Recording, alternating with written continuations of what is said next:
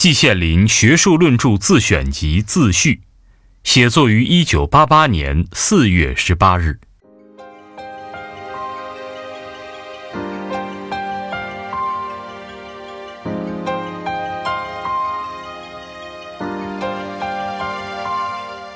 我无笔弄墨五六十年余兹矣，我从来没有想过要搞什么自选集，更谈不上什么精华。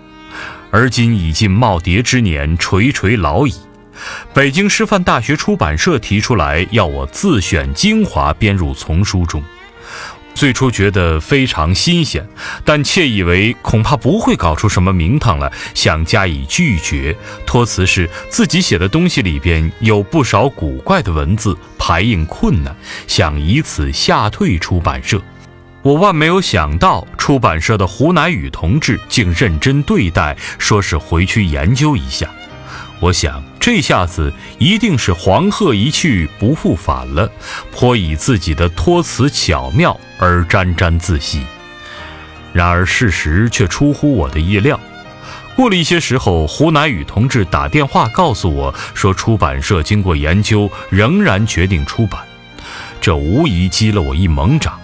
出版社这样认真对待，而我自己则轻率托辞，这形成了鲜明的对比。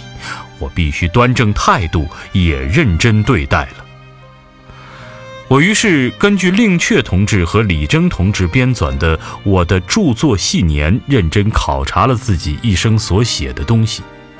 古人说，文章是自己的好，不能说我认为自己写的东西全是垃圾吧。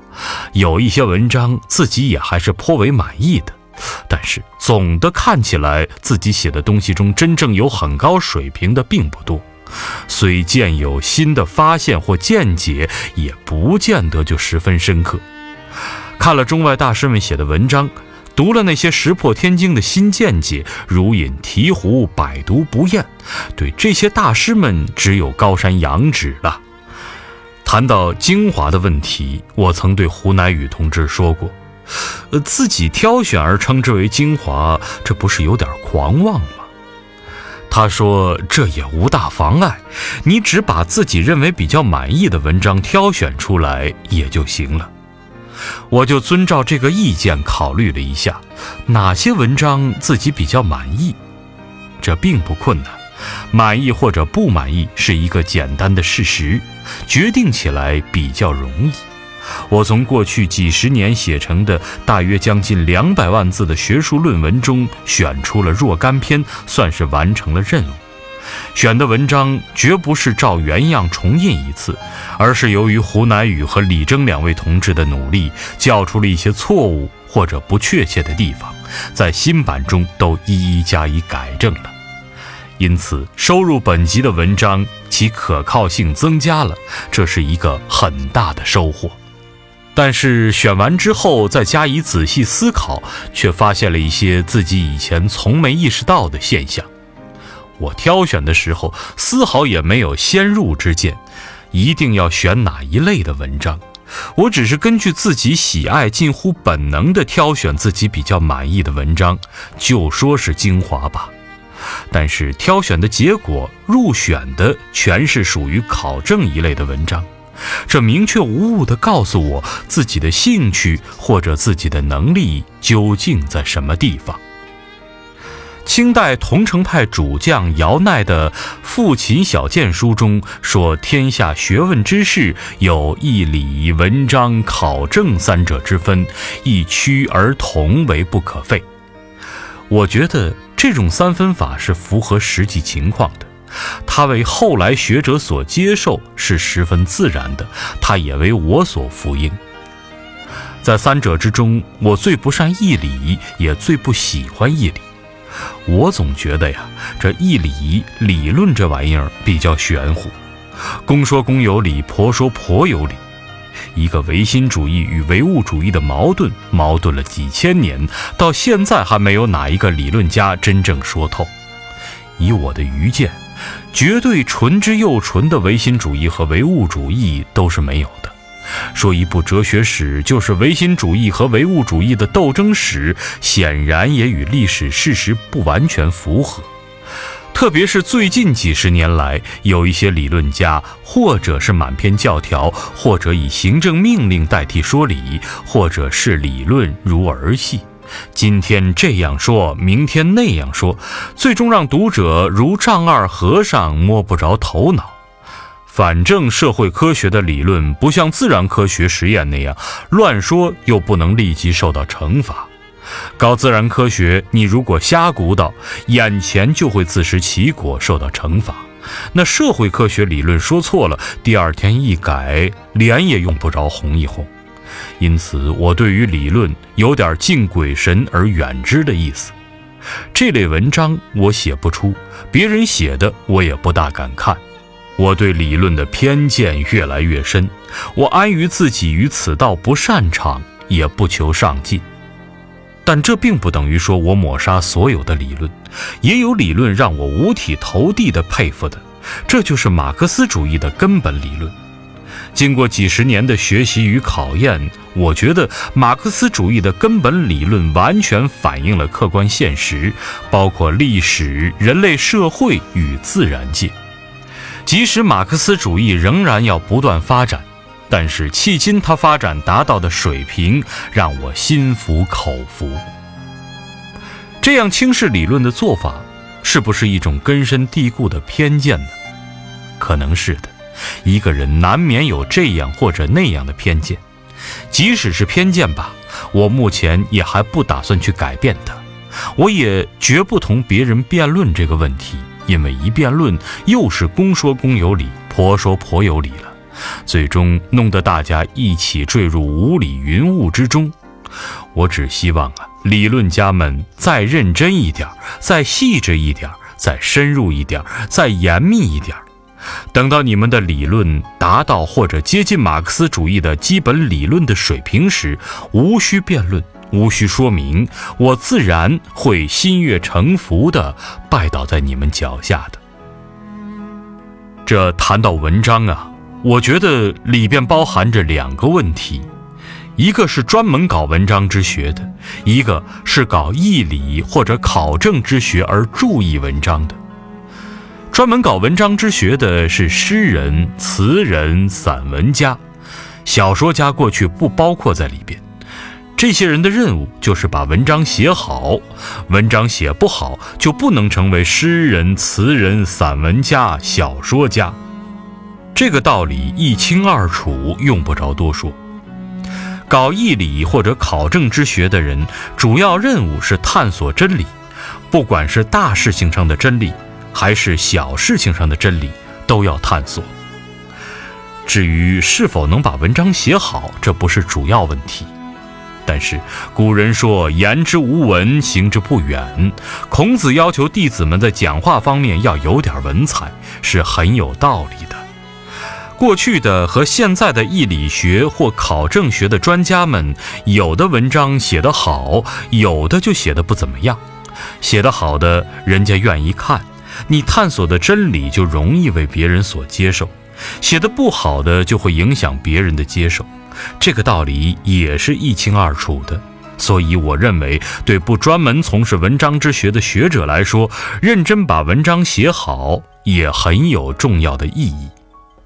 谈到考证，亦称考据，如上文所述，是我所喜爱的东西，也是清代朴学大师所擅长的东西，同时又是解放后受一些人责难的东西。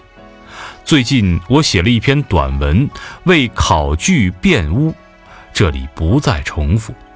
我在这里只谈我的想法和做法。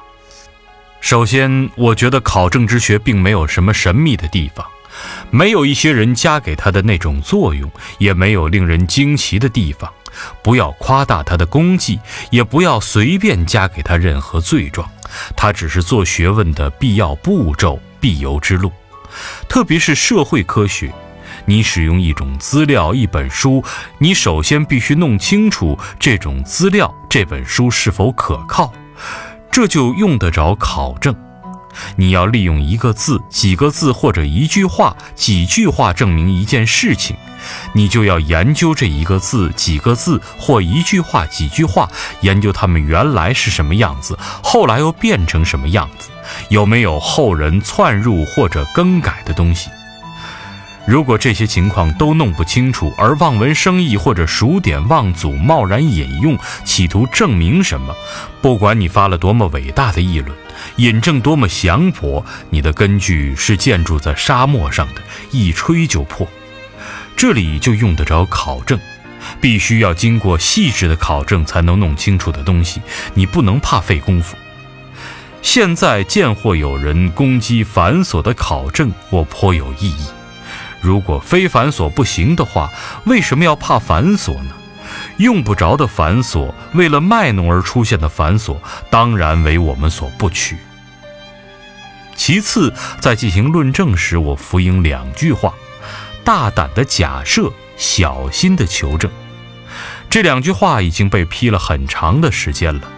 也许有人认为已经被批倒批臭，永世不得翻身了。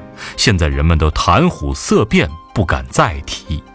可是我对此又有异议。过去批判这两句话，批判一些人是在极左思想支配下，用形而上学的方法冒充辩证法，鱼目混珠，实际上是伪辩证法来进行的。头脑一时发热，在所难免。我自己也并非例外，但是清醒之后，还是以改一改为好。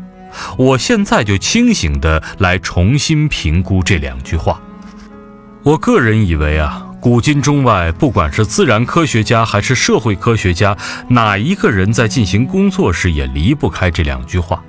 不这样才是天大的怪事。在开始进行一个课题的研究时，你对于这个课题总会有些想法吧？这些想法就是假设，哪里能一点想法都没有而进行一个课题的研究呢？那为什么要大胆呢？意思就是说，不要受旧有的看法或者甚至结论的束缚，敢于突破，敢于标新立异，敢于发挥自己的幻想力或者甚至是胡想力，提出以前从没有人提过或者敢于提出的假设。不然，如果一开始就谨小慎微，一大堆的清规戒律，满脑袋的紧箍，一点幻想力都没有，这绝对不会产生什么好结果。哥白尼经过细致的观测，觉得有许多现象是地心说所解释不清的，于是假设了日心说。这真是石破天惊的假设，大胆的假设。没有这个胆量，太阳恐怕还要绕地球旋转若干年。没有大胆的假设，世界学术史沉沉相因，能有什么进步呢？但有了假设，不等于就有了结论。假设只能指导你去探讨、去钻研。所有的假设提出来以后，都要根据资料提供的情况，根据科学实验提供的情况来加以检验。有的假设要逐步修正，使之更加完善。客观材料证实了多少，你就要在假设中肯定多少。哪些地方同客观材料相违或者不太符合，你就要在假设中加以修正。这样可能反复多次，十次、百次、几百次，假设也要修正十次、百次、几百次，最后把假设变成结论。有的假设经不住客观材料的检验，甚至必须完全扬弃，重新再立假设，重新再受客观材料的考验。凡是搞点科学研究的人都能了解其中的味道，或甘或苦，没有定准儿，这就叫做小心的求证。那么，小心的求证其罪状究竟何在呢？也有人灵机一动，提出了一个假设，自己认为是神来之笔，是灵感的火花，极端欣赏，极端自我陶醉。但是后来客观的材料，包括实验结果，证明这个假设都不能成立。在这个关键的时刻，真正有良心的科学工作者应当当机立断，毅然放弃自己的假设，另觅途径，另立新说，这是正途啊。可是也有个别的人觉得自己的假设真是美妙绝伦，丢掉了万分可惜，于是不惜歪曲材料，顺我者昌，逆我者亡，只选取对自己的假设有利的材料堆垒在一起，形成了一个迁就自己的假设的结论。这就是地道的学术骗子。这样的学者，难道说是绝无仅有的吗？这就是我理解的大胆的假设，小心的求证，这是丝毫也无可非议的。但是，确实有一些学者是先有了结论，然后再搜集材料来证实结论的。以论代史派的学者，我认为就有这种倾向。比如要研究中国历史上的农民战争问题，他们从什么人的著作里找到了农民战争解放生产力的结论？在搜集材料时，凡是有利于这个结论的，则通通收进来；凡是与这个结论相违反的，则通通视而不见。有时甚至不惜加以歪曲、爬罗剔掘、刮垢磨光，最后磨出一个农民战争解放生产力的结论。而让步政策则是修正主义。研究清官与赃官问题时，竟然会说赃官要比清官好得多，因为清官能维护封建统治，而赃官则能促成革命，从而缩短封建统治的寿命。如此等等，不一而足。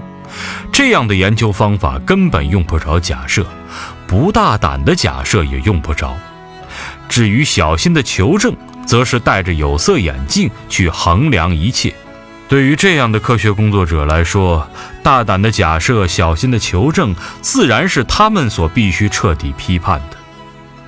对于这样的科学工作者来说，大胆的假设、小心的求证，自然是他们所必须彻底批判的。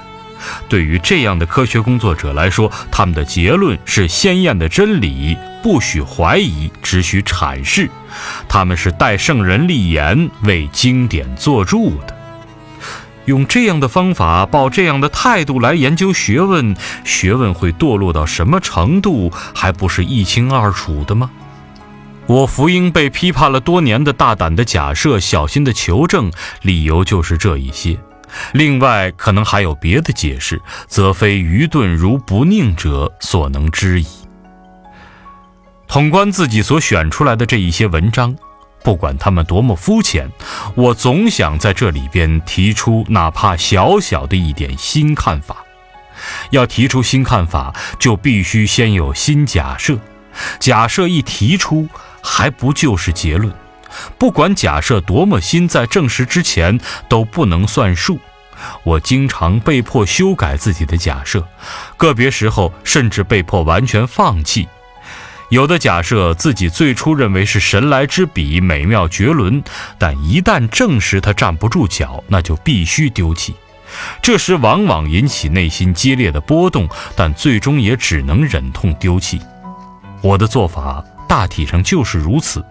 鹦鹉学舌非我所能，沉沉香音非我所愿。我也绝不敢说我的这些所谓新看法都是真理。一部人类的学术史证明了，学术一定要随时代的前进而前进。将来有新材料发现，或者找到了观察问题的新角度，自己的看法或者结论也势必要加以修改，这是必然的。现在归纳起来，可以说，我过去五六十年的学术活动走的基本上是一条考证的道路，可是原来自己并没有意识到。到了今天，通过这个自选活动，我才真正全面而明确地认识到这一点。考证要达到什么目的呢？无非是寻求真理而已。伟大的科学家爱因斯坦说：“凡在小事上对真理持轻率态度的人，在大事上也是不足信的。”这句话可以有多种解释。什么叫真理呢？大家的理解也未必一致。有的人心目中的真理有伦理的意义，我不认为是这样。事情是什么样子，你就说它是什么样子，这是唯物主义，同时也是真理。我体会爱因斯坦在这里所说的真理就是这样的真理。他这一句颇耐人寻味。同样是真理，事情却有大有小。哥白尼倡导日心说，这是大事情上的真理。语言文字学家、训诂学家弄清楚一个字或者一句话的古音古义，这是小事情上的真理。事情有大有小，而其为真理则一也。有人夸大考证的作用，说什么发现一个字的古音等于发现了一颗新星，这有点过分夸张了。这样的发现与哥白尼的日心说是不能比的。不管怎么样，整个人类的历史就是追求真理、探索真理的历史，这一点恐怕是无法否认的。从事各种工作的人都在自己的领域内追求真理、探索真理。我自己也在我所从事的领域内追求真理、探索真理，一直探索了五六十年。我经常说我少无大志，不但在中小学里没有立志成为学者，就是到了大学以后，除了写点散文之外，真正的学术论文都没有写过几篇。写成了的那几篇，水平也都不高。我是阴差阳错才走上了现在这一条道路的。但是，一旦走了上来，我却能坚持不放。过去极左思想黑云压城的时期，一个人如果想写点什么东西，想努力钻研点什么，那现成的帽子就悬在了你的头上——名利思想、修正主义。我搞了几十年的行政工作。